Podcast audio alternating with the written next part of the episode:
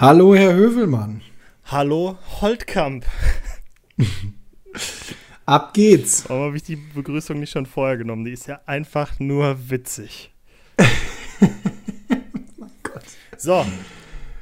Es geht los. Was mittlerweile ausreicht, um dich zu belustigen. Ja, Wahnsinn. Ich bin ein einfach zufriedenstellender Mann geworden, seitdem ich mich mit dir äh, abgebe.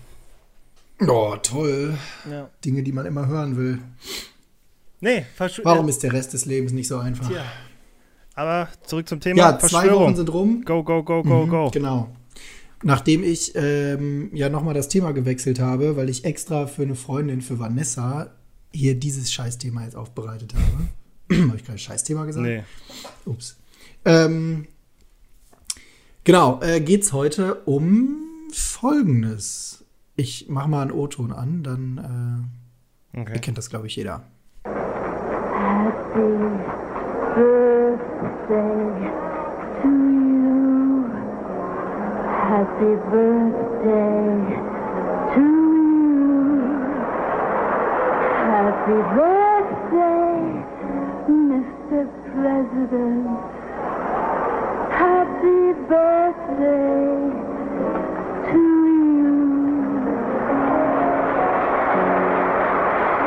Ja, ich denke, jedem dürfte klar sein, wer oder was das gerade war. Also ganz oder? ehrlich, mir nur, weil ich es weiß.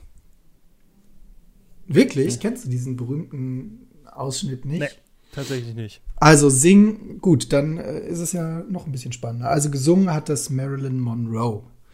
Und zwar äh, 1962 auf der Geburtstagsfeier des 35. US-Präsidenten mhm. John F. Kennedy. über den wir auch schon mal gesprochen haben. Ja. Beste Folge ever. Das Beste Folgen ever.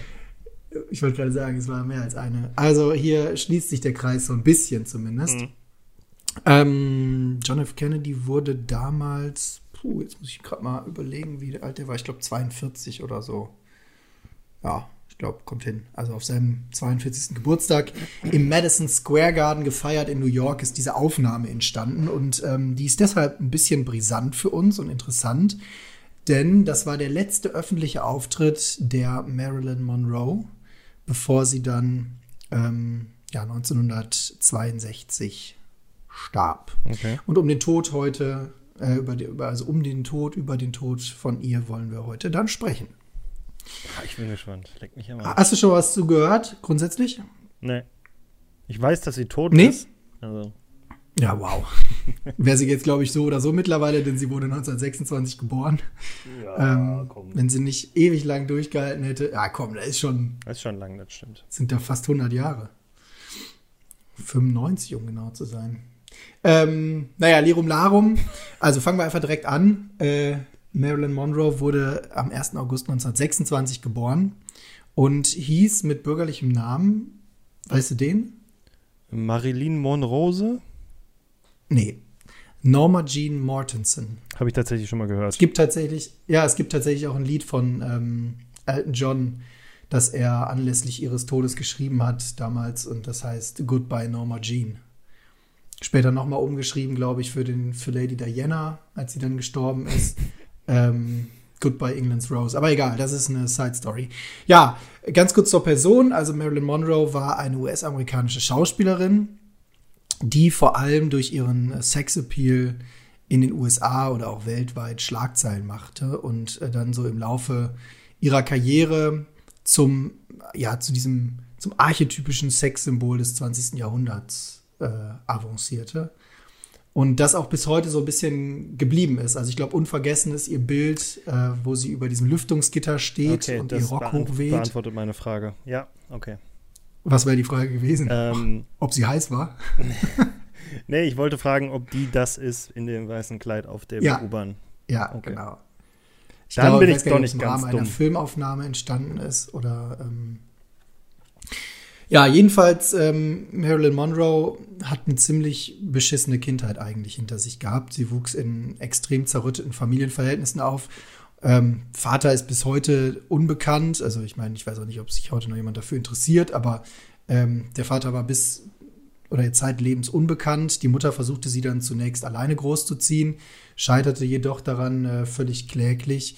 Und so kam dann Marilyn Monroe bzw. Norma Jean in Waisenhäuser und äh, wechselte auch nach und nach durch diverse Pflegefamilien, wurde aber nie so wirklich glücklich und ähm, ja, jobbte dann im zarten Alter, glaube ich, von 15 oder 16 Jahren sogar mal zwischenzeitlich in einer Munitionsfabrik. Mhm. Das war natürlich zu Hochzeiten des, äh, des, des Krieges.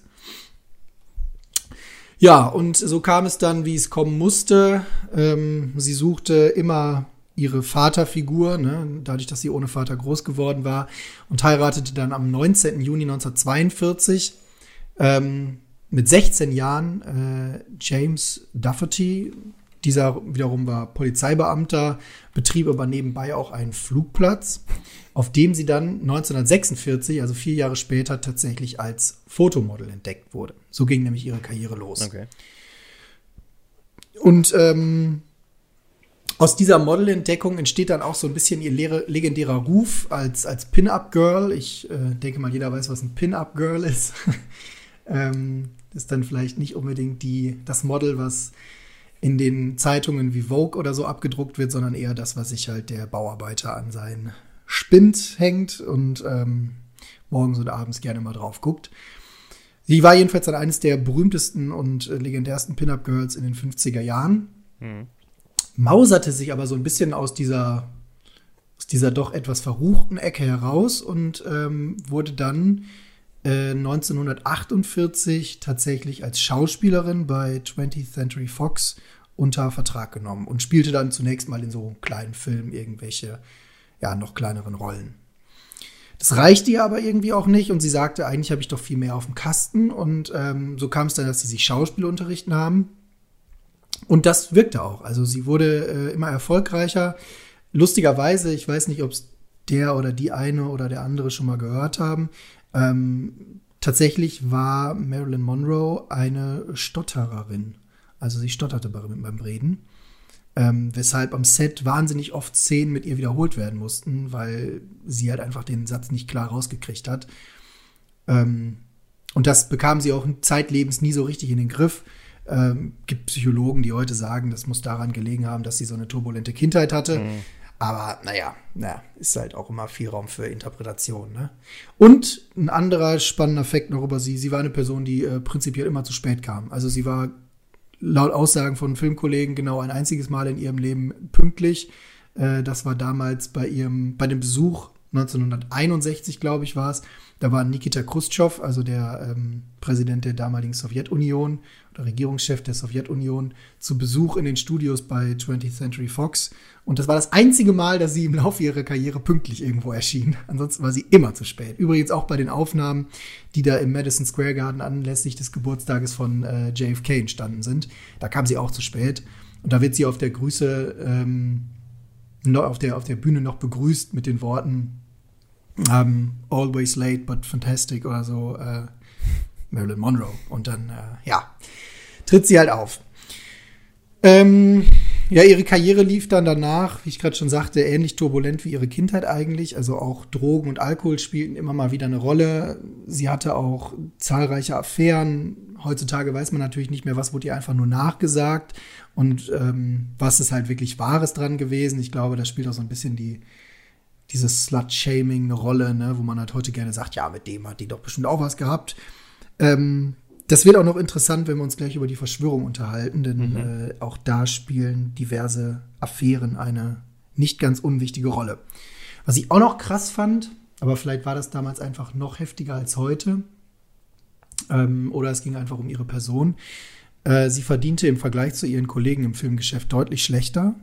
Also selbst im Vergleich zu ihren weiblichen ähm, Kolleginnen ähm, verdiente sie wirklich immer deutlich, deutlich schlechter. Okay. Fand ich irgendwie krass. Also, obwohl sie so, Warum? so eine. Also ja, trotz, trotz nachgezogener Ausbildung oder was? Ich weiß es nicht. Also, ich glaube, sie wurde halt, oder sie hatte immer damit zu kämpfen, dass man sie eigentlich nicht ernst nehmen wollte und sie auch immer in die gleichen Rollen steckte. Ne? Also, sie ja, spielte immer so dieses Blondchen etwas verruchte ne? Girl, ja. dummes Blondchen. Ähm, ich denke mal, jedem sagt der Film Breakfast at Tiffany's was. Äh, da war sie tatsächlich damals auch als, als ähm, Hauptrolle vorgesehen ursprünglich. Okay. Ähm, aber auch da hätte sie halt wieder so ein bisschen dieses, ja, dieses etwas Nuttige gespielt äh, und das ist die Rolle des dummen Blondchen irgendwo, ne? Ja, die Ehe mit ihrem ersten Mann hielt dann auch nicht wahnsinnig lange. Sie heiratete allerdings noch zweimal. Zunächst, ähm, da sieht man auch so einen kleinen Aufstieg, wenn man sich anguckt, wo sie anfing. Sie fing halt bei einem Polizeibeamten an. Ähm, die zweite Ehe dann war die mit dem Baseballstar Joe DiMaggio. Ähm, die soll wohl auch sehr liebevoll gewesen sein, aber irgendwie auch die hielt nicht lange. Und später heiratete sie dann noch den zu dem Zeitpunkt berühmtesten Autor, Autor aus Hollywood, Arthur Miller. Ich denke mal, der Name ist auch äh, vielen geläufig. Ähm, das war so der größte Autor zum Zeitpunkt. Ähm, den heiratete sie dann. Okay. Sie soll, sie soll auch immer einen sehr starken Kinderwunsch gehabt haben, aber äh, durch diverse Vorerkrankungen ähm, und auch dann Fehlgeburten und ich glaube noch eine Eileitererkrankung wurde ihr dieser Kinderwunsch nie erfüllt. Ähm, und so im Laufe ihrer Karriere kamen auch immer mehr Schlafstörungen dazu, sodass sie dann von ihren Ärzten mit Schlafmitteln versorgt wurde. Morgens hat sie sich dann aber auch irgendwas reingeworfen, damit sie überhaupt wieder auf den Damm kommt. Dann Drogen und Alkohol dazu. War eine sehr, sehr schwierige Mischung, sodass dann mal der Schauspielkollege Billy Wilder sie oder die Arbeit mit Norma Jean als einen reinen Albtraum beschrieb, weil entweder sie kam halt nicht oder sie kam zu spät oder sie war halt betrunken. Ähm, also ich glaube, die absolute Krönung hat sie dann irgendwann gebracht. Ich weiß gar nicht mehr, wie der Film jetzt hieß. Das war so einer ihrer letzten Filme, an denen sie mitgearbeitet hat. Daraufhin flog sie dann auch raus. Ähm, da kam sie an 13, äh, von 30 Drehtagen war sie 13 am Set. Ähm, und den Rest der Zeit kam sie dann halt einfach nicht. Flog dann zwischendurch noch, das war im Mai 1962 äh, flog sie dann mal eben noch zu dem Geburtstag von äh, John F. Kennedy, obwohl das Studio das eigentlich ausdrücklich untersagt hatte, weil man halt sagte, wir müssen unsere Drehtage nachholen, du bleibst hier in Hollywood. Mhm. Ja. So, und ähm, ja, jetzt kommen wir eigentlich schon an den Punkt, wo es dann langsam spannend wird. Warte, Denn, vorher noch eine ähm, Frage, wobei ich ja, äh, deinen Einwurf bringen muss. Da weiß ich nicht, ob du die beantworten kannst. Äh, warum Marilyn Monroe? Warum hat die nicht unter ihrem eigenen Namen gedingst, also geschauspielert? Das habe ich sogar irgendwo gelesen, aber ich kann es dir jetzt nicht beantworten. Okay, schade.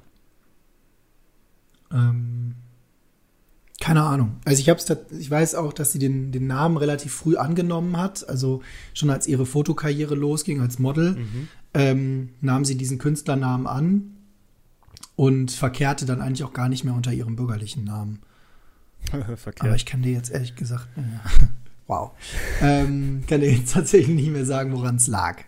So, jetzt kommen wir nochmal zurück zu diesen Liebschaften, über die ich gerade schon gesprochen habe. Hier mal eine Affäre, da mal eine Affäre. Mhm. Ähm, es gibt tatsächlich zwei, die sehr herausstechen. Und das ist zum einen John F. Kennedy, der oder mit dem ihr eine Liebelei nachgesagt wird und wurde.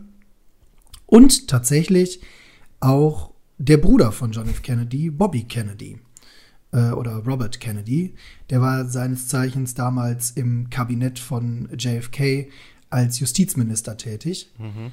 Ähm, und es werden ihr zu beiden Beziehungen nachgesagt. Teilweise sollen die sich sogar ein bisschen überschnitten haben, weil Bobby Kennedy wohl dafür bekannt war, dass er auch gerne mal ja, die Liebeleien von seinem Bruder übernommen hat, wenn der keine Lust mehr darauf hatte. Und ich glaube, da hatten wir im Rahmen von JFK schon mal drüber gesprochen. Der gute Mann hatte ja einen doch durchaus hohen Frauenverschleiß.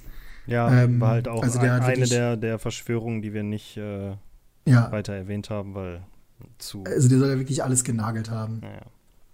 Ähm, von Prostituierten über Praktikantinnen bis hin äh, zu allem möglichen Stuff, der im Weißen Haus rumrannte. Ähm, die arme Frau, kann man dann nur sagen, die arme Frau. So, jetzt kommen wir zum 5. August 1962. Denn an dem Tag stirbt Marilyn Monroe und ähm, hier beginnt auch eigentlich dann unsere Verschwörung, wie beim Tod vieler Prominenter. ähm, ich würde jetzt einfach mal so vorgehen. Ich beschreibe einmal, was in der offiziellen Version des Polizeiberichtes in der Todesnacht passiert ist. Mhm. Und dann stelle ich mal eine Verschwörung vor, die alternativ ist oder eine alternative ähm, bietet. Ich stelle aber nur eine Verschwörung vor, weil A ist die schon so komplex, dass wir, glaube ich, damit gut bedient sind. Und B sind die anderen halt wieder, also A spielen viele damit rein und B sind die anderen eher in meinen Augen so, naja, also sehr fragwürdig. Okay. Ich glaube, das ist so ein bisschen so wie bei dir und JFK, wo dann ja auch irgendein Schwachsinn ja, äh, zum Teil irgendwann kommt, irgendwann kommt so der Cut, wo du dir dann denkst, okay, bis hierhin habe ich es noch nachvollziehen können, jetzt wird es einfach zu crazy. Ja, und ich glaube, das wird uns wahrscheinlich bei, ähm, bei 9-11 genauso gehen. Das sind ja so die Verschwörungen, wo du immer oh, oder Mondlandung. So ein Spasti, Junge. Du hast es wieder geschafft, fucking 9-11 unterzubringen, wirklich, Alter. Boah. Ah. Ja, ich muss dem Running Gag ja treu bleiben. Letzte Woche habe ich ihn aber, oder vor zwei Wochen habe ich ihn aber nicht erwähnt, ne? Weiß ich nicht. Ist mir auch egal. Mach weiter. Mach einfach weiter. Ich werde dann auch einfach ja, nicht. Ich, ich werde dann einfach nicht mehr, nicht mehr würdigen. Ich werde dann, wenn du das sagst, werde ich einfach weiterreden, damit du dich gar nicht mehr bestärkt fühlst in der, in diesem, ich muss das irgendwie unterbringen. Ja, wahrscheinlich fetten Haken jetzt in deinen Notizen gemacht. Good fucking Job. Weiter. Ja, mache ich jetzt wirklich ganz kurz, oder? Haken dran. So. Also, wir befinden uns ähm, erstmal, also wir starten einen Tag vorher weil sich der Todeszeitpunkt vermutlich irgendwo in der Nacht vom 4. auf den 5. August befindet. Deswegen fangen wir mal am 4. August an. Mhm. Laut offiziellen Polizeibericht empfängt Marilyn Monroe am Morgen des 4. Augusts ihren Fotografen Lawrence Stiller oder Stiller ähm, in ihrer Villa. Sie wohnte zu dem Zeitpunkt äh, relativ frisch, also war gerade erst sechs Monate dort, sechs Monate vorher dorthin gezogen, äh, am Fifth Hel Helena Drive in Brentwood, also in LA. Ähm, wer Interesse hat, kann sich das Haus mal bei Google angucken. Das existiert tatsächlich in seiner jetzigen Form immer noch so. Ist eigentlich eine ganz nette Hacienda, also so vom Stil her zumindest. Ähm, mit einem Gästeteil und dann aber halt auch dem Haupthaus, wo auch Marilyn Monroe ihr Schlafzimmer hatte. Vorher wohnte sie übrigens in äh, Manhattan, das kann man vielleicht noch äh, dazu erwähnen, mhm. und war dann halt sechs Monate vorher dahin gezogen. Vorher ging es turbulent in ihrem Leben zu. Sie hatte sich dann eigentlich entschieden, dass es jetzt mal ein bisschen ruhiger werden sollte, war auch sehr, sehr zufrieden und happy. Zumindest laut Aussage ihrer engsten Freunde und Familienmitglieder. Ähm, Lawrence Diller kam dann mit dem Angebot, sie ähm, für den Playboy abdrucken zu lassen. Also er hatte eine Woche vorher oder zwei Wochen vorher bei Dreharbeiten Bilder von ihr gemacht, wie sie ziemlich lasziv so aus dem Pool ähm, aussteigt. Und ja, ich weiß gar nicht, ob sie da überhaupt was anhatte, aber sie war auf jeden Fall sehr leicht bekleidet. Mhm. Ähm, und die Bilder wollte er dann verkaufen an den Playboy und hat sie ihm halt vorgeworfen, dass es ihm nur um ihren Körper ginge und es kam halt zu einer Meinungsverschiedenheit. Ebenfalls zu dem Zeitpunkt anwesend waren Eunice Murray, das ist die Haushälterin von ihr gewesen, und Patricia äh, Newcomb. Äh, Patricia ist ihre Publizistin, hat sich also so alles um alles gekümmert, was so mit Management und so weiter zu tun hat. Ich glaube, heute wird man dazu Manager sagen. Früher ging es halt vor allem um Vermarktung und Bilder verkaufen, Filme ranziehen und so weiter und so fort. Mhm. Zu Patricia Newcomb lässt sich vielleicht noch sagen, dass sie in der Nacht zuvor schon bei äh, Marilyn Monroe geschlafen hatte in der Villa. Ähm, ihr ging es selber auch nicht gut. Sie hatte irgendwie eine starke Bronchitis und äh, Marilyn hat ihr dann das Angebot gemacht, ja, dann schlaf doch einfach bei mir und, und bleib hier. Ähm, Im Laufe des Vormittages und Mittags setzte dann bei Marilyn Monroe aber mal wieder eine von ihren ja, depressiven Phasen ein. Sie steckte also wieder in so einer kurzen oder kleinen psychischen Krise. Und dadurch, dass sie das schon über einen längeren Zeitraum hatte, wurde sie eigentlich auch mehrmals in der Woche zu dem Zeitpunkt schon von einem Psychologen betreut. Damals einer der berühmtesten Psychologen überhaupt. Er hieß äh, Ralph Greenson. Ähm, Ralph Greenson kam dann auch gegen 16.30 Uhr in die Villa, nachdem Murray, also die Haushälterin, ihn angerufen hatte und ähm, machte dann also eine Akutsitzung sozusagen mit, mit Norma Jean bzw. Marilyn Monroe und kümmerte sich um diese. Mhm. Gegen 19 Uhr hatte er, also er warf dann auch Newcom raus und sagte, jetzt hau mal ab hier, du gehst ja allen nur auf den Sack. Unter anderem halt auch Marilyn Monroe. Ihr Zustand verbesserte sich dadurch nicht unbedingt. Gegen 19 Uhr hatte er sie dann so weit ähm, stabilisiert, also Greenson, dass er sagte, er wäre jetzt bereit zu gehen. bat jedoch ähm, Eunice Murray darum, also die Haushälterin, die Nacht über bei Monroe zu bleiben und auf sie aufzupassen. Das machte sie zu dem Zeitpunkt tatsächlich dann auch das erste Mal. Äh, sonst ging sie für gewöhnlich abends immer nach Hause. Mhm. Ja, gegen 19 Uhr, 19.15 Uhr, nachdem Greenson dann auch weg war, ähm, zog sich dann Marilyn Monroe relativ früh eigentlich für ihre Verhältnisse in ihr Schlafzimmer zurück und ähm, bekam dann dort noch einen Anruf von ihrem Stiefsohn, nämlich dem äh, Sohn von Joe DiMaggio, also von ihrem zweiten Ehemann. Der heißt lustigerweise auch Joe DiMaggio, aber dann Junior. Ähm, die beiden hatten wohl auch ein ganz gutes Verhältnis und tauschten sich auch nach der Ehe noch äh, viel aus, obwohl sie halt zu Joe DiMaggio eigentlich keinen, keinen richtig engen Kontakt mehr hatte. Aber auch da gehen die Meinungen auseinander. Es gibt auch welche, die bis heute behaupten, die wollten eigentlich wieder heiraten. Egal. Ähm, das Telefonat dauerte dann irgendwas zwischen 10 und 15 Minuten, denn gegen 19.30 Uhr ähm, erhielt Marilyn Monroe dann einen weiteren Anruf. Diesmal wurde sie angerufen von Peter Lawford, ebenfalls Schauspieler aus Hollywood, schon über Jahre hinweg ein sehr guter Freund von ihr. Zugleich war Peter Lawford aber auch der ähm, Schwager von John F. Kennedy. Denn Peter Lawford hatte Patricia Kennedy geheiratet, die Schwester von JFK. Mit dieser hatte er auch vier Kinder. Und ähm, über Peter Lawford hatte dann auch ähm, Marilyn Monroe irgendwann JFK kennengelernt und so entwickelte sich das dann, diese, diese Liebschaft zwischen den beiden. Ne? Okay.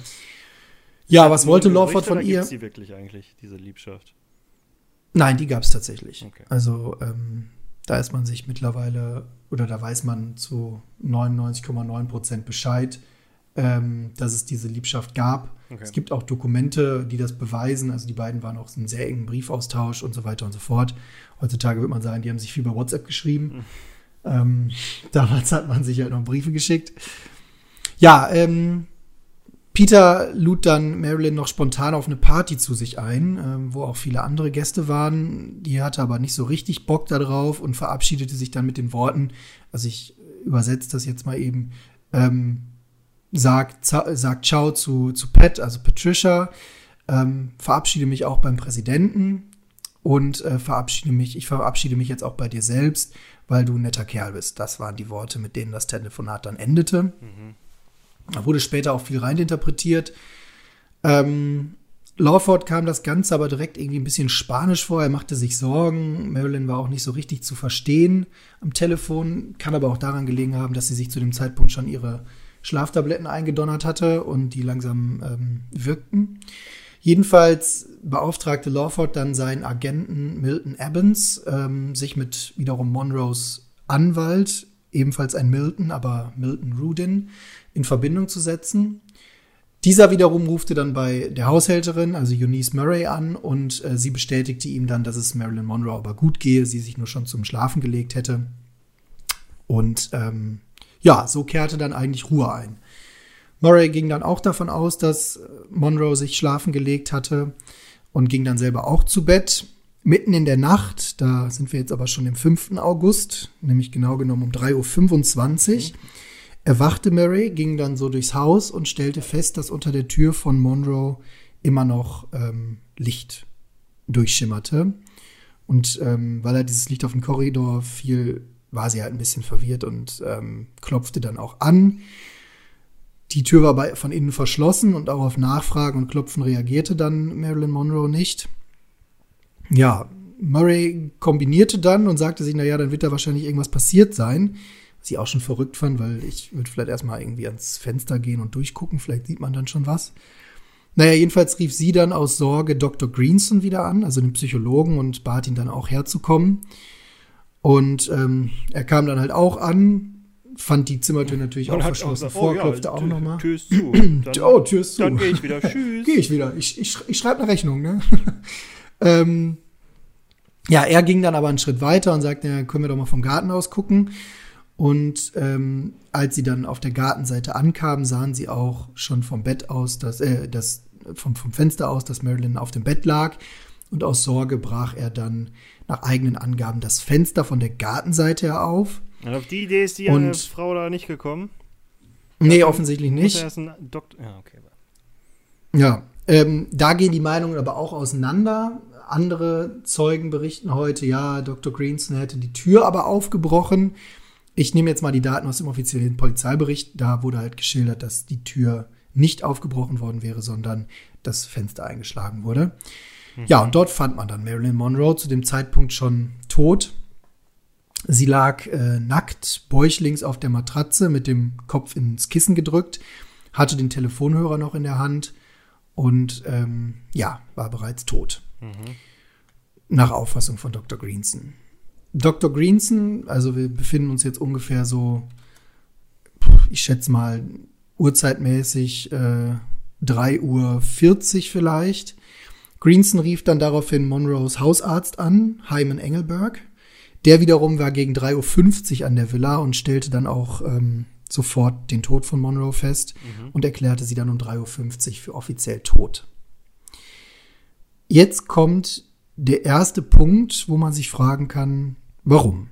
Denn der Notruf, der dann abgesetzt wurde, nämlich beim Police Department äh, vom LAPD, ähm, wiederum ja, von Greenson, der verständigte nämlich erst um 4.15 Uhr das Police Department was in dieser Zeit passierte, ist laut offiziellen Polizeibericht nicht erkennbar, nicht verständlich, wie auch immer. Polizei rückte dann natürlich an. Ähm, der ähm, erste Polizeibeamte vor Ort war Jack warte, Clemens. Warte mal, warte mal nochmal kurz. Was? Mhm. Was war jetzt um 3.50 Uhr, wurde sie für tot erklärt? Ja, und um 4.15 Uhr wurde erst die Polizei gerufen. Also hat Also auch, auch, auch schon vorher hatten äh, Greenson, Dr. Greenson und äh, Eunice Murray, nachdem sie Marilyn Monroe gefunden hatten, keine, keinen Notarzt verständigt, laut offiziellen Papieren, keine Polizei verständigt, gar nichts. Mhm, okay. Sondern diesen Hyman Engelberg angerufen, der dann um 3.50 Uhr da war. So, ab dem Zeitpunkt, da sind aber schon 25 Minuten vergangen. Ne? Also Eunice Murray fand heraus, dass die Tür verschlossen war. Das war 3.25 Uhr. 3.50 Uhr kam dann äh, der Doktor dazu und erklärte sie für tot. Und um 4.15 Uhr wurde erst die Polizei vom äh, LAPD gerufen. Okay. Das ist laut offiziellem Bericht so gewesen.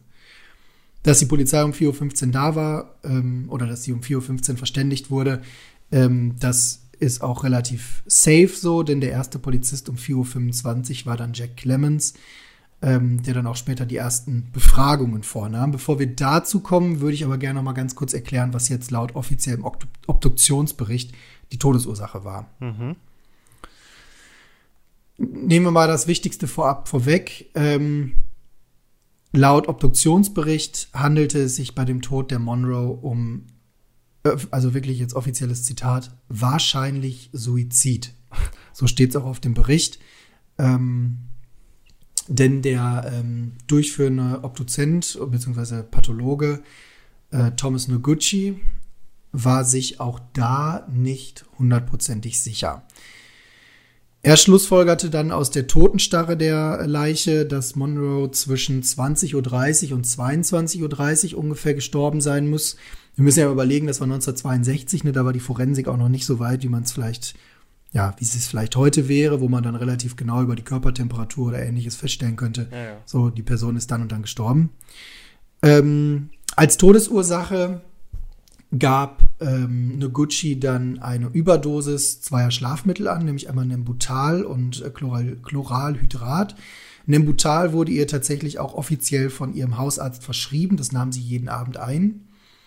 Ähm, weiter fand Thomas Noguchi an der Leiche keine Wunden oder Einstichstellen. Und er befand auch die Tote für ja, ihrem Alter entsprechend eigentlich äh, körperlich gesund. Sie hatte eine gute Statur. Ihm fiel jetzt erstmal nichts Auffälliges Fälliges auf.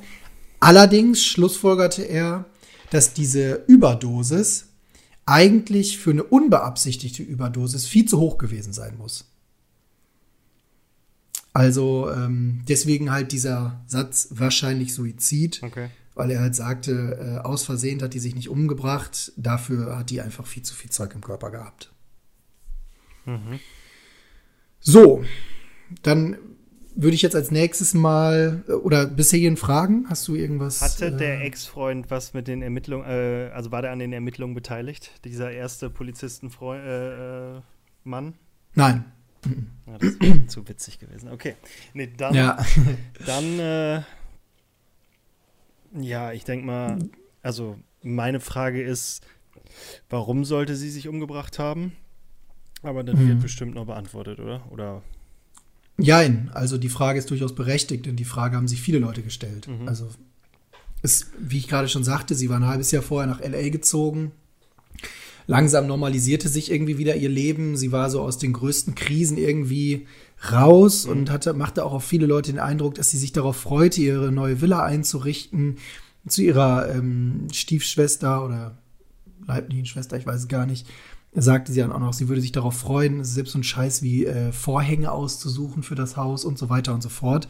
Ähm, also sie machte eigentlich auf alle wieder den Eindruck, als würde sich vieles in ihrem Leben normalisieren, als würde sie eigentlich wieder glücklicher sein. Ne? Also okay. wirklich im Ja. einfachsten Sinne. Dann wäre meine zweite Frage, wer hätte Interesse daran, sie umzubringen? Darauf würde ich jetzt eingehen im Laufe der Ungereimtheiten. Ja. Denn ich würde jetzt vielleicht noch kurz die ähm, einmal die Ungereimtheiten sozusagen zusammenfassen, Mhm. die sich aus dem Polizeibericht ergeben oder auch so generell aus den Umständen und dann eigentlich auch in die eigentliche Verschwörung übergehen. Ja. Dann go. Also, ähm, ja, ich sagte ja gerade schon, der erste Polizeibeamte um 4.25 Uhr, erstmal natürlich die Abfolge, ne, was ist in diesen Zeiten passiert, wo einfach, ja, nichts vermerkt ist im Polizeibericht. Was ist nämlich zwischen 3.50 Uhr und 4.15 Uhr eigentlich passiert? Das sind ja immerhin 25 Minuten. Und warum wurde erst so spät ein Krankenwagen bzw. die Polizei verständigt, wenn doch offensichtlich war, dass da jemand lag, der dringend medizinische Hilfe brauchte? Der erste Polizeibeamte vor Ort war dann um 4.25 Uhr Jack Clemens. Der führte logischerweise auch die erste Befragung aller Anwesenden durch. ähm, er vermerkte sich. Okay.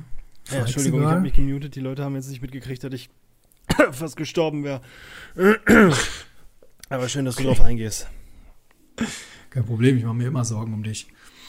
Ähm, so, also, ähm, Clemens fasste dann irgendwann sehr viel später mal seine, seine Erlebnisse aus diesem Abend zusammen und äh, bestätigte dann, dass Greenson darauf bestanden habe, also der Doktor der Psychose, Mhm.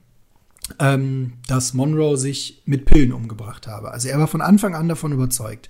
Er deutete auch auf sehr, sehr viele Pillendosen hin, die da so überall um ihr Bett herum standen. Was Clemens aber gleich auffiel, war, dass die Pillendosen A fein säuberlich aufgereiht waren und alle fest verschlossen waren. Wo man sich die Frage stellen könnte, wenn jemand sich da gerade 130 Pillen reindübelt, dann wird er ja nicht darauf achten, dass danach alle Fläschchen fein säuberlich zugedreht wieder auf dem Nachttisch landen. Ja, wahrscheinlich nicht. Des Weiteren fiel Clemens auf, dass es überhaupt kein Glas oder kein Becher gab, mit dem sie irgendwie hätte Flüssigkeit aufnehmen können. Und wer mal äh, ein so eine große Schlafpille genommen hat, der weiß, was das für Brecher sind. Hm. Die nimmst du nicht einfach so. Also die schluckst du nicht einfach so runter, sondern da brauchst du schon ein bisschen Wasser für. Da könnte man jetzt aber noch sagen, okay, vielleicht hat die sich den Wasser, das Wasser aus dem Hahn genommen oder sonst irgendwas. Aber Clemens fiel noch mehr auf, denn Clemens gab zum Beispiel später auch zu Protokoll, dass es für ihn einfach unnatürlich aussah, wie Marilyn Monroe dort ja fast drapiert lag auf diesem Bett. Also sie war, es sah nicht natürlich aus, wie sie sich da hingelegt hatte. Ja, Ähm, vor allen Dingen, wenn du, du hast ja gesagt, äh, äh, mit dem Kopf nach unten. Also wenn ich Genau. Schlaftabletten nehme, dann würde ich mich einfach so dann ins Bett legen und so, ja, okay, und dann warten, dass das passiert und ich würde mich nicht irgendwie. Ja, Und außerdem, du hattest auch gesagt, nackt. Die wurde nackt gefunden. Mhm. Wenn ich mich umbringe, würde ich das nicht nackt machen, denke ich mal. ja. Was auch noch fraglich war dann, warum sie den Telefonhörer noch in der Hand hielt. Es gab dann einige, die später sagten, na ja, äh, von Marilyn Monroe wären unter anderem Dr. Greenson wären auch weitere Suizidversuche bekannt gewesen, wo sie aber rechtzeitig immer noch Hilfe geholt hätte. Mhm. Da gab es dann die These oder die Theorie, naja, vielleicht hat sie es diesmal einfach nicht geschafft. Ähm, aber jemand, der sich so, so viele Pillen da reindrückt, der hat eigentlich auch kein Interesse daran, gefunden zu werden. Ja, was äh, Clemens auch noch auffiel, war, dass Murray, also die Haushälterin, während der Befragung die, die ganze Zeit mit Aufräumen beschäftigt war. Sie wusch zum Beispiel irgendwelche Bettlaken nachts um 4.25 Uhr. Ja, Überschlagshandlung oder wie nennt man das? Weiß ich nicht, keine Ahnung, ich bin kein Psychologe. Ähm, auch der Rest des Hauses wirkte auf ihn irgendwie gerade eben erst gereinigt. Also ihm kam das vor, als wäre gerade sehr gründlich aufgeräumt worden und sauber gemacht worden. Mhm. Ähm, und das fand ich irgendwie am spannendsten, weil ich das so nebenbei gelesen habe, aber dann gedacht habe, warte mal, laut Clemens lagen die Glasscherben des aufgebrochenen Fensters nicht auf der Innenseite des Zimmers, sondern auf der Außenseite. Im Garten. Okay. Wenn man aber mal ein Fenster eingeschlagen hat, dann kann man sich ungefähr vorstellen, dass ein Großteil der Scherben nicht auf der Außenseite landen würde, wenn du von außen die Scheibe nach innen hin einschlägst, sondern ja eigentlich auf der Innenseite landen müssten. Ja, ja, klar. Das vermerkte er auch alles. Ähm, da kam dann auch direkt die Frage auf, naja, wurde das Fenster vielleicht nachträglich eingeschlagen? Ähm, Und dann dumm von innen? Ja, aber so in einer, ne, nicht durchdacht. Äh, jetzt schlagen wir noch das Fenster ein, damit es so aussieht, als wäre jemand eingebrochen oder so und dann von innen nach außen eingeschlagen. Und viel wichtiger ist ja auch die Frage, warum wurde denn von Greenson die Tür nicht einfach aufgebrochen, sondern äh, vom Fenster aus eingestiegen in das Zimmer? Weil man erst gucken wollte, was abgeht? Ja, aber dann hätte er ja auch die Tür aufbrechen können.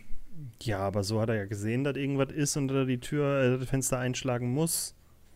So, keine Ahnung. Also ich würde immer versuchen, erst die Tür aufzubrechen, weil ich Schiss hätte, mit meiner Hand da in die Scheibe reinzudonnern. Ja, würdest du lieber mit deinem Lauchfuß die Tür eintreten? mein Gott. Ich denke, du hättest Probleme bei beiden, aber Gott sei Dank komme ich nicht in die Bredouille, von dir gerettet werden zu müssen in naher Zukunft. Abwarten. Ist das eine Drohung? Nö, ein Versprechen. Okay. so, ähm, damit sind mal die äh, Ungereimtheiten auf der Seite von Clemens soweit abgearbeitet.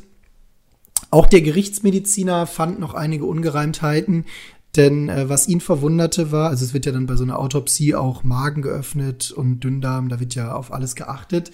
Ähm, in Magen und Dünndarm wurden allerdings keine sichtbaren Rückstände von Medikamenten gefunden. Ähm, was für den Gerichtsmediziner darauf zurückzuführen war, dass sie tatsächlich gar nicht oral eingenommen wurden.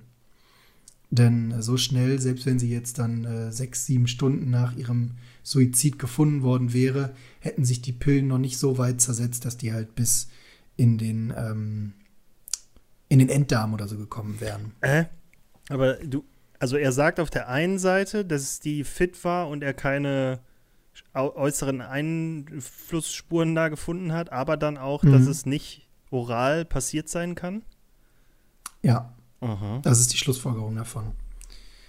Komische Schlussfolgerung. Ähm, ja, demnach, aber jetzt halt auf der, auch auf der Magen, Mageninnenwand oder wie der Scheiß heißt, oder auf der, äh, im Dünndarm, wurden auch keine Verfärbungen gesehen, die normalerweise bei so Medikamenteneinnahmen zu erkennen sind. Mhm. Ähm, wo allerdings Verfärbungen gefunden wurden, waren im Enddarm. Und das war wiederum der Rückschluss vom Mediziner, dass unter Umständen die Medikamente rektal in Form eines Einlaufs ähm, der Monroe hätten verpasst werden müssen. Okay. So, Darum und jetzt kommen wir eigentlich. Kopf im Kissen oder was? Okay, wow. Möglich wäre es, ja. So, jetzt kommen wir eigentlich zu der wichtigsten Ungereimtheit, denn daran knüpft dann unmittelbar unsere Verschwörung an. Ähm, Im Polizeibericht sind, wie wir ja gerade festgestellt haben, keine weiteren Besucher des Tages bzw. auch nicht des Abends vermerkt. Als hundertprozentig sicher gilt mittlerweile jedoch, dass, also durch diverse Zeugenaussagen gestützt, unter anderem von den Nachbarn von Marilyn Monroe, dass Bobby Kennedy hm. und Peter Lawford am Tag vor ihrem Tod und noch einmal in der Nacht des Todes von Marilyn Monroe ihre Villa aufgesucht haben. Was sie dort wollten, ist allerdings ungeklärt. So, und damit sind wir jetzt ähm, bei der Rolle der Kennedys angekommen, die ja jetzt in dem Laufe der ganzen Geschichte hier schon das ein oder andere Mal gefallen sind. Ähm, ich hatte ja gerade schon gesagt, ne, Peter Lawford, ähm, Schwager von JFK, über den hat sie dann auch äh, dementsprechend JFK kennengelernt. Zunächst war der Kontakt aber erstmal nur oberflächlich zwischen den beiden und äh, nach und nach entwickelte sich dann jedoch eine handfeste Affäre zwischen denen. Mhm. Ähm, weshalb sie dann halt auch auf dem 45. Geburtstag des äh, damaligen US-Präsidenten auftrat. Ähm, Das war übrigens der 19. Mai 1962.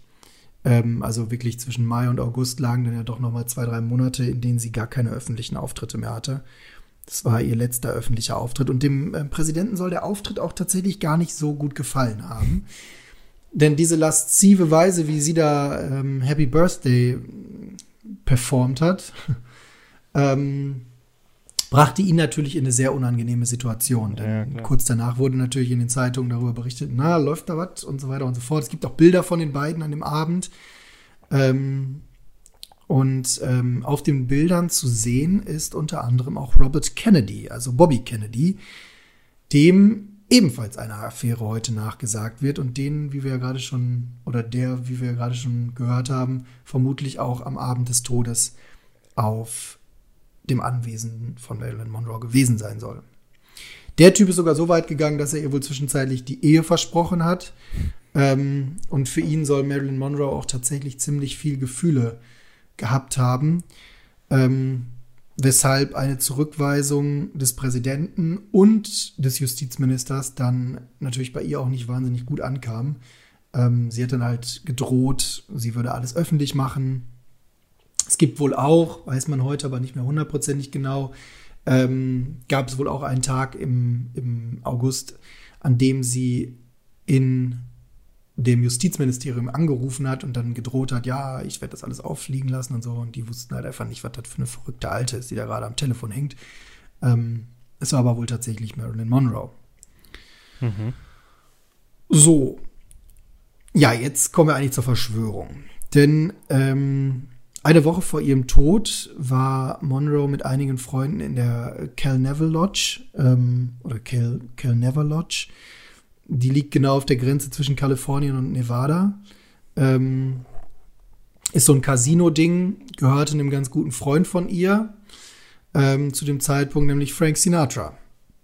Der wiederum teilte sich seine Anteile an dem Ding mit ein paar sehr hochrangigen Mafiosos aus Las Vegas, die er da halt durch seine Shows kannte.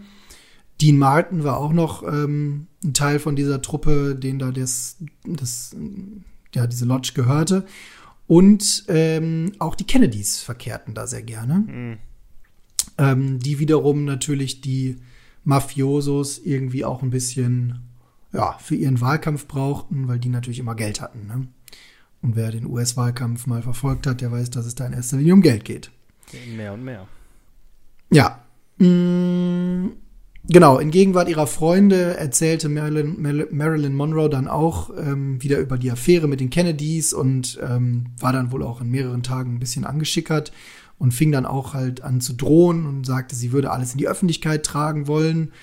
Angeblich hatte sie auch vor, eine Pressekonferenz zu geben, womit wir jetzt auf die Weise natürlich irgendwie ein mögliches Mordmotiv hätten. Ne? Mhm. Weil, kannst du dir vorstellen, wenn die Kennedys eins nicht wollten, dann war das, dass so eine Affäre an die Öffentlichkeit gelangt ähm, und dann auch noch von einer so berühmten Persönlichkeit. Und dann, und dann auch noch eine Affäre, dann auch noch eine Affäre, die mit beiden, die sie mit beiden hatte, ja. wäre natürlich gar nicht gut angekommen. Ähm, ja, und so behaupt, behaupteten dann halt Zeugen, dass sie am 5., am 4. August 1962 Peter Lawford und Bobby, Bobby Kennedy zum ersten Mal gegen 14.30 Uhr am Haus von Marilyn Monroe gesehen haben sollen, wollen, wie auch immer. Ähm, die Kennedys behaupten allerdings bis heute, dass ähm, Bobby an dem Tag in San Francisco gewesen sein soll oder war, was auch immer. Ähm, allerdings gibt es 18 Zeugen, die unabhängig voneinander Bobby Kennedy in oder rund um Los, äh, Los Angeles gesehen haben. Unter anderem halt auch drei, glaube ich, die ihn im, ähm, in Brentwood halt da in der Straße von, von Marilyn Monroe gesehen haben. Aber Quintessenz aus dieser Sache, von wegen, äh, wir haben den da gesehen und yada yada, ist ja dann, dass die denken, dass er es war, oder? Also, dass er was Auf jeden Fall, dass zu tun hat. Das ist genau, dass es auf jeden Fall irgendwo einen Zusammenhang geben ja, muss. Wäre super, also alle Sachen, die bis jetzt passiert sind, wären super dumm. Wenn jemand das faken will und das Fenster von innen einschlägt, super dumm. Und wenn jemand, der jemanden umbringt und so bekannt ist, wirklich da äh, selber vorbeikommt und nicht irgendwie den, seinen Hitman da anruft. Aber gut, reden Sie gerne weiter. Ja, also angeblich besaß Marilyn Monroe auch ein rotes Tagebuch, in das sie alle ihre Erinnerungen schrieb und Erfahrungen mit beiden Kennedys. Mhm. Ähm, das Buch wurde allerdings nie gefunden. Es wurde wohl dann später von der Haushälterin gefunden, dann wurde es beschlagnahmt und verschwand dann auf ominöse Weise in irgendwelchen Polizeitresoren. Kann man sich ja gar nicht vorstellen, dass sowas passieren kann. Ähm, erst recht nicht bei den Kennedys. Und erst recht nicht in den USA. Also ein Schelm, wer Böses dabei denkt. Ja. Ähm, was noch viel spannender ist, ist jedoch, dass das Haus von Marilyn Monroe offensichtlich vollumfänglich verwandt war. Denn äh, es gibt diverse Zeugen, die danach berichteten, dass sie Mitschnitte von diesen sogenannten Monroe-Tapes gehört hätten. Mhm. Ähm, abgehört oder angebracht wurden diese Wanzen von Fred Otash. Fred Otash ist ein, ja, nennen wir, nennen wir ihn mal ein Hollywood-Insider. ähm, der war wohl auch dafür bekannt, dass er gerne mal solche Dinger da drehte und auch nicht immer ganz auf der Seite des Legalen stand. Und ähm, er soll angeblich im Auftrag von Jimmy Hoffa, einem der damals mächtigsten Gewerkschaftsführer und erbitterten Gegners Kennedys, ähm, diese, ja, diese Abhörgeräte da installiert haben. Okay. Das bestätigt auch Otash oder Otash, ähm, der wiederum dann dafür sorgte, dass auch danach immer mal wieder einzelne Leute diese, ähm, diese Monroe-Tapes zu Gehör bekamen damit hätten wir halt auch einen möglichen Grund oder eine mögliche Erklärung, warum sich manche Leute so sicher sind, dass die Kennedys was damit zu tun haben. Denn auf den Aufnahmen war natürlich auch der 5. und der 4. August 1962 vermerkt, auf den eindeutig zu hören war, dass Bobby Kennedy sich in dem Haus von äh, Marilyn Monroe befand. Ähm, der Gewerkschaftsführer da war aber tatsächlich nicht der Einzige, der ein Interesse daran hatte, den Kennedys zu schaden. Es gab nämlich noch einen sehr viel mächtigeren Gegner eigentlich und das war J. Edgar Hoover, der damalige FBI-Chef hm. ähm, und Gründer des FBIs. Der hatte nämlich auch einen kleinen Hals auf die Kennedys. Die hatten nämlich so gar keinen Bock auf einen sehr mächtigen FBI-Chef und das, da gerieten die beiden immer mal wieder aneinander, weshalb ja später auch dann mal nachgesagt wurde, dass äh, das FBI unter Umständen auch was mit dem Tod von JFK zu tun haben könnte und so weiter und so fort. Ja, ja, ja. Es beruht alles auf dieser Fehde zwischen den beiden. Ja, was war denn jetzt nun auf diesen Aufnahmen eigentlich zu hören? Angeblich soll auf den Aufnahmen zu hören gewesen sein, wie um 14.30 Uhr Bobby Kennedy ähm, gemeinsam mit äh, Peter Lawford in der Villa aufkreuzten und, naja, Bobby Kennedy ihr auf relativ deutliche Weise sagte, dass er keinen Bock mehr auf sie hatte und das Ganze enden müsste. Ähm, er hatte ja auch eine Frau und Kinder ähm, es kam also nicht so wahnsinnig gut an. Es kam auch bei ihr nicht gut an, denn sie warf dann die beiden raus. Ähm, ja, soweit so gut. Also der, das war der erste Besuch, der auf den, auf den Bändern vermerkt ist. Und dann um 21.45 Uhr soll auf den Bändern ein weiterer Besuch von Bobby Kennedy zu hören gewesen sein. Diesmal allerdings ohne das Wissen von Marilyn Monroe, nämlich in Form eines kleinen Einbruchs sozusagen. Ähm, die, also Bobby war auch nicht alleine. Er brachte äh, noch ein paar Begleiter mit. Ähm, also zwei weitere Begleiter waren noch mit dabei und die suchten dann gemeinsam nach dem Tagebuch, diesem roten Tagebuch, in dem alle Informationen vermerkt waren. Ja, Marilyn Monroe, das war dann wohl in dem, ähm, in dem Anbau, also in dem Gästetrakt sozusagen. Monroe über, überraschte die, äh, die drei Einbrecher da bei ihrem Bruchversuch. Auch das soll vermerkt sein auf den Bändern. Ähm, also sie kam dann irgendwie zum Wortgefecht. Sie sagte, was wolltest du denn hier schon wieder? Ich habe dich doch vorhin rausgeworfen. Er sagte dann, äh, ja, du weißt genau, was ich will. Und ähm, um sie dann halt ruhig zu stellen und in Ruhe weitersuchen zu können, soll er dann, also Bobby Kennedy, auch den Befehl gegeben haben, ähm, so nach dem Motto, gebt ihr was zur Beruhigung. Und äh, ja, das wurde ihr dann auch gespritzt. Die konnten aber das Buch nicht finden. Marilyn Monroe lag dann da halt betäubt im Gästetrakt des Gebäudes. Die drei Typen verschwanden dann wieder, ähm, also ohne Buch. Monroe lag aber zu dem Zeitpunkt bewusstlos, aber nicht tot dort in dem Anbau. Warte mal, ähm, also hm? das jetzt alles nur aufgrund von irgendwelchen Tonaufnahmen, von denen irgendjemand behauptet, dass er die hat.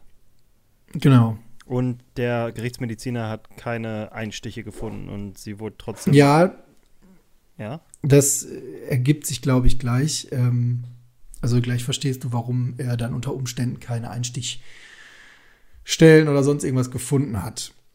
Ähm, so, angeblich wurde dann Marilyn Monroe bewusstlos von Eunice Murray, also ihrer Haushälterin, in dieser Pose, wie sie da halt lag, gefunden. Und ähm, sie verständigte dann wiederum einen Notarzt, nämlich also, also eine Ambulanz und Dr. Greenson. Ähm, laut dieser Fassung kamen Dr. Greenson und die Sanitäter zeitgleich ungefähr an. Die Sanitäter einen Ticken früher. Und der damalige Sanitäter vor Ort hieß James Hall, der sich äh, mal 1982 sehr ausführlich dazu geäußert hat. Die beiden kamen nämlich, er mit seinem Kollegen, ähm, kam vor Ort an, stellte dann halt die Bewusstlosigkeit von ähm, Marilyn Monroe fest und fing sofort mit einer Reanimation, mit einer Reanimation an, schaffte es tatsächlich auch, sie wieder zu beleben. Ähm, und man verbrachte sie dann halt rüber in ihr Bett sozusagen. Ähm, inzwischen war dann auch Dr. Greenson eingetroffen, der dann sagt, ja, ich übernehme ab hier, ähm, befahl dann auch den, den Tubus, also die künstliche Beatmung, Beatmung zu stoppen und ähm, wollte ihr dann wohl eine, ja, eine Herzspritze verpassen mit Adrenalin. Ähm, zumindest dachte das James Hall, dieser Sanitäter. Ähm, bei der Verabreichung dann sei er, also er holte dann halt aus, rammte diese Spritze rein, kam aber nicht durch die Rippen. Und als er sich dann, naja, fester auf die Spritze lehnte, ähm, hörte dann wohl James Hall eine Rippe brechen, ähm, die sich dann auf direkten Wege da ins Herz gebohrt haben soll. Ähm, Greenson kam aber nicht alleine, laut Hall. Angeblich waren nämlich in seiner Begleitung noch drei weitere Personen. Unter anderem Peter Lawford, Patricia Newcomb, also die Publizistin, und ein enger Mitarbeiter der Kennedys, der wiederum Officer beim LAPD gewesen sein soll. Mhm. Ähm, also die ganzen Aussagen von James Hall traf er 1982. Er sagte immer, er wollte sich halt nicht früher äußern, sondern erst nachdem beide, nachdem beide Kennedy-Brüder tot waren, traute er sich, weil er halt immer Angst vor der, vor der Rache hatte. Er hat sich tatsächlich auch 15 Lügendetektortests unterzogen und alle mit Bravour bestanden. Ähm, ähnliche Zeugen oder weitere Zeugen sagen übrigens, dass sie sich auch erst so spät geäußert haben, weil auch die Angst vor der Vergeltung der Kennedy-Brüder hatten und sich dann halt erst trauten, als beide Kennedy-Brüder tot waren. So, jetzt ist natürlich die Frage, warum sollte Greenson seine Patientin töten sollen? Ja, auf in, in, wegen eines Auftrags. Keine Ahnung. Oder? Tja, laut Lawford hätten Greenson und Monroe nämlich eine Affäre gehabt. Ach ja, klar. Und er wiederum hatte so Angst um seinen Ruf und vor dem Gefängnis, ähm, dass er, also dass der diese Beziehung dann halt nicht öffentlich machen wollte. Warum Gefängnis? Denn tatsächlich steht Gefängnis darauf, äh, wenn Patienten du mit deiner, wie heißt das, Patientin oder. Warte mal, wer war das? Das war, war der Psychodog, oder? Mit dem die eine Affäre hatte? Mit wem war das? Bitte? Der Doktor, mit dem die eine Affäre hatte. Welcher war das? Greenson. Der was von ihr war, der Psychodoc? Mhm. Ja, okay, dann ist das wirklich verboten, weil das ja dann, du hast ja dann irgendwie eine, was ist das, schutzbefohlene Aufgabe oder so und das wäre ja dann Missbrauch deiner Mächte. Irgendwie sowas gibt es doch da, oder? Ja, dann verstehe ich das. Okay. Ja, und jetzt ist natürlich die Frage, oder das ist so eine der Theorien, die dann auch aufkam, ähm, dass unter Umständen Bobby Kennedy von der ganzen Sache erfahren hat und ähm, Greenson dann eigentlich ja, fast dazu animieren wollte, äh, dass er sich um den Tod der Marilyn Monroe sozusagen kümmert.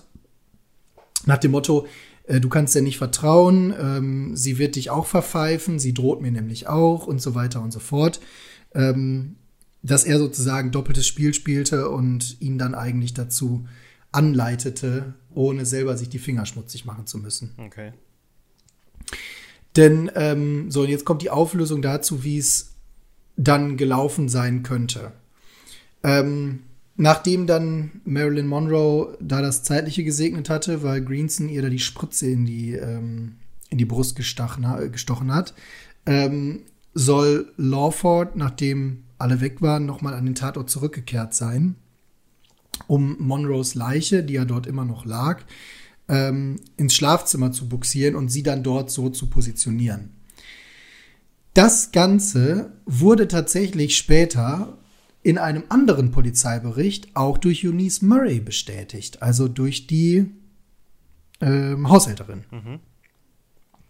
In der Zwischenzeit, und das wiederum, die Aussage kommt wiederum von Fred Otesh, diesem doch sehr komischen Typen, ähm, habe Otesh nämlich die Anweisung bekommen äh, von Kennedy, ähm, nee, auf Anweisung von Lawford, alle Hinweise im Haus, die auf die Kennedys hindeuten könnten, aus den Räumlichkeiten zu entfernen.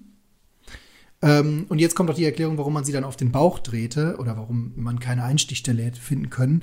Man habe sie nämlich dann auf den Bauch gedreht, um, damit sich das Blut vorne sammelt und den Einstich der, um dann den Einstich oder die Einstichstelle der Nadel zu kaschieren. Okay.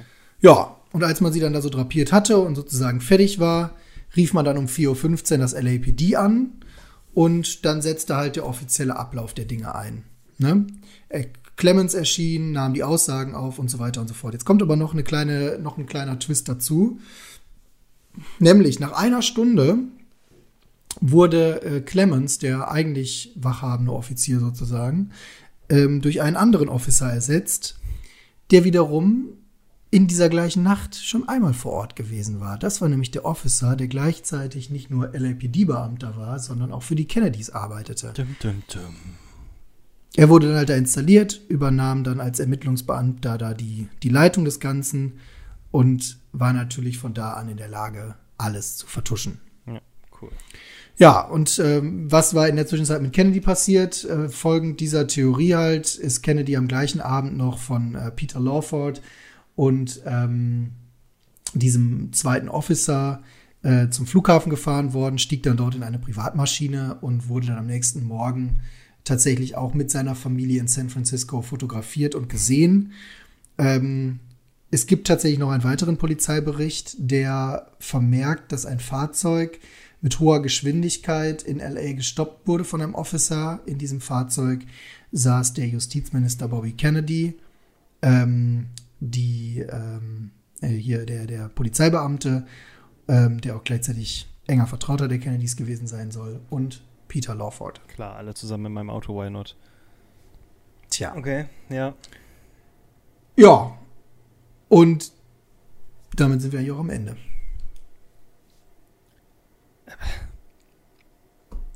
Also die, wa warum sollte die jetzt getötet worden sein? Weil die, äh, also entweder die hat eine Affäre mit ihrem Seelenklempner oder die hat eine Affäre mit dem einen oder dem anderen Kennedy und. Die hatte sie auf jeden Fall, aber ja, wollte ja. halt auspacken. Ach, da, okay, die wollte auspacken, ja, und das fanden die nicht so gut, genau. ja, okay. Das hatte sie ja in dieser, in dieser ähm, Cal Never Lodge ähm, im Beisein von vielen Freunden angekündigt und auch JFK und Bobby Kennedy gedroht, äh, dass sie damit öffentlich an die Öffentlichkeit gehen würde, ähm, wenn halt äh, die beiden wirklich die Beziehung zu ihr beenden würden. Okay. Ja, crazy. Also Tja. für mich. Ähm, ja, wie alles ist, ist mal wieder unbefriedigend, weil ich hätte gerne, dass du jetzt noch am Ende sagst, aber ähm, 2019 hatte sich ergeben, dass jemand nochmal die Leiche untersuchen konnte, der zu dem Schluss gekommen ist. Kann ja. ich dir leider nicht mit. Also, aber wie ist die jetzt gestorben? Ist die jetzt gestorben an einer Überdosis Schlaftabletten, Mittelzeug oder an dem Rippe in Herz? Den nee, gestorben ist sie definitiv an dieser Überdosis. Wer ihr die verabreicht, ob sie sie äh, verabreicht hat, ob sie sich die selber verabreicht hat oder ähm, verabreicht wurde, Weiß man halt heute nicht. Ne? Und einmal nochmal zu, zu so ein bisschen, also die eine Geschichte ist, der Arzt kam an, hat die Tür auch nicht aufgekriegt, ist dann außen rum und hat geguckt, oh mein Gott, sie liegt da, hat die Tür, äh, die Scheibe eingetreten, wo dann im Endeffekt aber so aussieht, als wäre die Scheibe von innen eingetreten worden. Und hat sie dann für tot befunden. Ne? Mhm. Und bei der anderen Geschichte hat jemand noch versucht, sie wiederzubeleben, in der ihr Adrenalin spritzt und hat ihr dann noch die Rippe gebrochen, oder was? Ja, oder ähm, gezielt auch getötet über diese Mischung aus Beruhigungsmitteln. Okay. Also irgendwer wollte, dass die stirbt. Entweder sie selber oder jemand anders. Wer ist jetzt die Frage? Ja, und die zweite Schlussfolgerung, die wir ziehen können, ist, Marilyn Monroe ist definitiv tot. Ja, ja. Jetzt nochmal, äh, ich weiß nicht, ob, äh, ob die Frage schon beantwortet wurde oder ob ich einfach nur zu blöd war. Ähm, warum hätte sie sich umbringen sollen? Selber? Tja, aus Grund von, aufgrund ihrer Depression oder okay. ihrer Unzufriedenheit, wobei da halt dagegen spricht, dass aus diesen Briefwechseln relativ ja, ja, deutlich wird, die sie in den, genau. Ja. Hatte die diagnostizierte Depression, also dass die irgendwie manisch war oder so ein Scheiß, oder war das einfach das nur so? Das kann ich dir tatsächlich nicht so sagen, also das weiß ich nicht. Okay. Das weiß ich tatsächlich nicht. Ähm, Fakt ist, sie ist halt ähm, in Behandlung bei ihrem Psychologen gewesen. Der wahrscheinlich eine Affäre mit ihr hatte und sie deswegen. Okay. Oh Mann. Möglich wär's. Da musst du ja echt aufpassen, mit wem du eine Affäre hast, sonst wirst du noch umgebracht, wa? Quintessenz. ja. Umgebracht oder verarscht. Okay, auf einer Skala. Das ist die Quintessenz, die wir aus Beziehungen lernen können. ja, kenne kenn ich, hatte ich auch welche von. Ähm, auf einer Skala von. Wer hat denn gesagt, dass wir das selber was erlebt haben, Kai? Ich weiß jetzt nicht, wie du darauf kommst. Ich habe das gesagt. Ja. Auf einer Skala von Barschel bis, äh, bis, bis JFK, äh, wie cool fandest du die. Also, okay, nee, JFK kannst du nicht sagen. Äh, auf einer äh, Skala von äh, Barschel bis Diana, äh, wie cool war die Recherche? Ähm, das ist tatsächlich eine gute Frage. Das ist echt mal eine spannende Frage, weil oh, ich ja. hm. wenig über die Verschwörung wusste. Ich wusste, dass Marilyn Monroe tot ist, aber ich wusste ehrlich gesagt nicht. Ich habe mal irgendwann was über Bobby Kennedy gehört und bla bla bla, aber ich dachte immer, das wäre halt irgendein Rotz. Also ich und, jetzt, ähm, jetzt, wo wir darüber geredet haben, auch jetzt ohne Bullshit zu erzählen, so, ich kannte Marilyn Monroe, ich kenne das Bild und ich habe mal gehört, auch im äh, jetzt wenn man wieder in seinem Kopf wühlt, äh, bei den Recherchen äh, zu JFK kam das natürlich auch raus, dass sie irgendwie eine Affäre mit, mit, mit Kennedy, also mit JFK hatte, mit, von dem anderen wusste ich nichts. Und was aber komplett an mir vorbeigegangen ist anscheinend, ist diese Verschwörungstheorie, aka, dass die wohl ermordet wurde. Also für mich hat, ist Marilyn Monroe da, war so ein, ich sag, ich nenne es mal Sexobjekt, äh, nicht Objekt, sondern keine Ahnung, Symbol oder Pop-up. Sexsymbol, ja. ja. Ähm, hat da das ein oder andere Foto gemacht, hatte wahrscheinlich eine Affäre mit einem Präsidenten und ist dann irgendwann gestorben. Ende. Mhm. Ende der Geschichte bei mir. Also, dass es da wirklich so eine, hat sich selber umgebracht oder wurde umgebracht Sache geht, das ist voll an mir vorbeigegangen. Ja, also ich muss auch sagen, ich glaube, ich wäre, das wäre jetzt auch nicht die erste Verschwörung gewesen, mit der ich mich beschäftigt hätte, wenn Vanessa nicht gesagt hätte, da gibt es auch eine krasse Verschwörung zu. Mhm. Ähm, am Anfang habe ich so gedacht, oh, pff, öde. Je weiter ich dann aber eingetaucht bin, desto spannender fand ich es eigentlich. Und ich habe es halt jetzt vergangenes Wochenende vorbereitet. Ich glaube, das war vom Umfang her ein bisschen weniger von der Vorbereitung her jetzt als zum Beispiel die MS Estonia. Mhm. Ähm, weil da hatte ich noch weniger Ahnung von. So wusste man halt wenigstens, du kannst wenigstens halt eine Person erzählen und ähm, ja, man kann dann so ein bisschen gegenüberstellen, du hast den offiziellen Polizeibericht und das ist halt die Theorie. Das gab es ja bei der Estonia nicht, ne? Nee, stimmt. Ähm, da war ja alles konfus. Ja. Ja, also sehr interessant, sehr spannend, aber auch für mich alles neu gewesen. Ja, ja, kenne ich. Also wie gesagt, ich wusste nicht mal, dass da eine Theorie zu geben könnte. Für mich ist die einfach jo. gestorben wie jemand, der alt war. Oder vielleicht gestorben, ja, wie jemand, der prominent war und sich dann irgendwie audit hat, also der dann irgendwie zu viel, zu viel genommen hat. Den Krepierer hingelegt. Ja, ja das war's. Tja. Das war der Mord oder der Tod der Marilyn Monroe. Der Mord oder der Tod oder der Selbstmord? Who knows? Man weiß es nicht. Boah, wir müssen echt nochmal über dieses Konzept nachdenken. Ich bin so mal wieder so unbefriedigt von dem Ganzen. Aber das ist leider einfach so. Ja. Sollen wir vielleicht am Ende noch so ein Ding einbauen, so. Nee.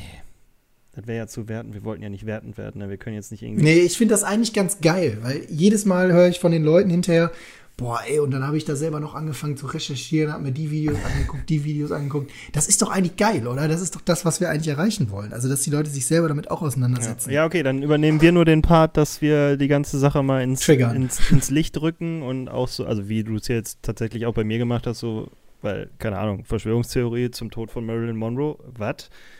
Ähm, mhm. Ja, und dann können, können die Leute sich ihr Urteil selber bilden. So ist es. Aber die abschließende Frage noch. Mhm. Auch wenn wir keine Meinung bilden wollten. Was ist denn. Glaubst du, dass es Mord war? Was ist deine Theorie? Ich glaube tatsächlich, dass sie nicht einfach so gestorben ist. Ja, okay. Würde, würde ich so unterschreiben. Also, Wer es war, lassen wir jetzt mal stehen. Aber ich würde auch sagen, also nichts an dem, was. Also keine Ahnung, allein, dass die keine Rückstände im Magen gefunden haben, so, okay, mhm. da ist doch ne, Ende der Geschichte. Ja. Also und halt auch dieser, dieser zeitliche Fahrplan, der halt vorne und hinten nicht passt, der voller, voller Lücken ist und voller Widersprüche und ja und vor allem ähm, oh, meine depressive Chefin hat sich in ihrem da ist Licht an und die hat sich in ihrem Zimmer eingesperrt ähm, rufe ich mal besser jemanden an der dann zehn Minuten ja. später kommt und äh, ja dann chillen wir die rufen so dann wiederum jemanden an und ja. der kommt auch noch mal zehn Minuten später und ja also es ist schon äh, da sind viele Dinge dabei, wo ich mir so denke. Und dann halt auch so Aussagen von einem James Hall, irgendeinem so Krankenwagenfahrer. Warum soll der sich den Scheiß ausdenken? Was hat er davon, wenn er sich 20 Jahre später irgendeine so Story ausdenkt? Ja. Äh, und dann 15 Lügendetektor-Tests macht. Der ist ja in der Öffentlichkeit noch ausgelacht worden für seine Aussagen. Also es ist jetzt nicht mal so, dass die Leute sich um den gerissen hätten und gesagt hätten, komm in meine Fernsehsendung und ich will's hören.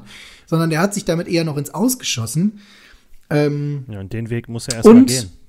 Genau, also das macht ja keiner freiwillig. Ja, und hat dann da seine 15 Lügendetektor-Tests gemacht und alle 15 Tests bestanden und also pff, ja, schwierig. Ja, wir sind ganz klar äh, Seite Mord, würde ich sagen. Ja. Okay. Ja, wunderbar. Nee, cool.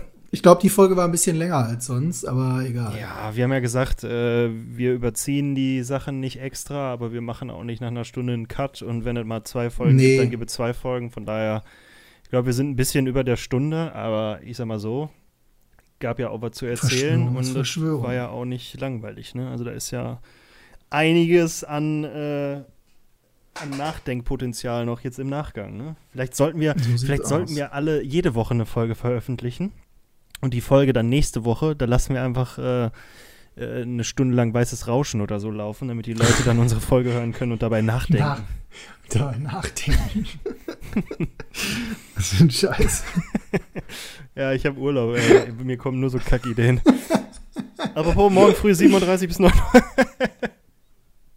Und Hört das Witzige ist. Was? Um die Uhrzeit. Ja, klar, Junge.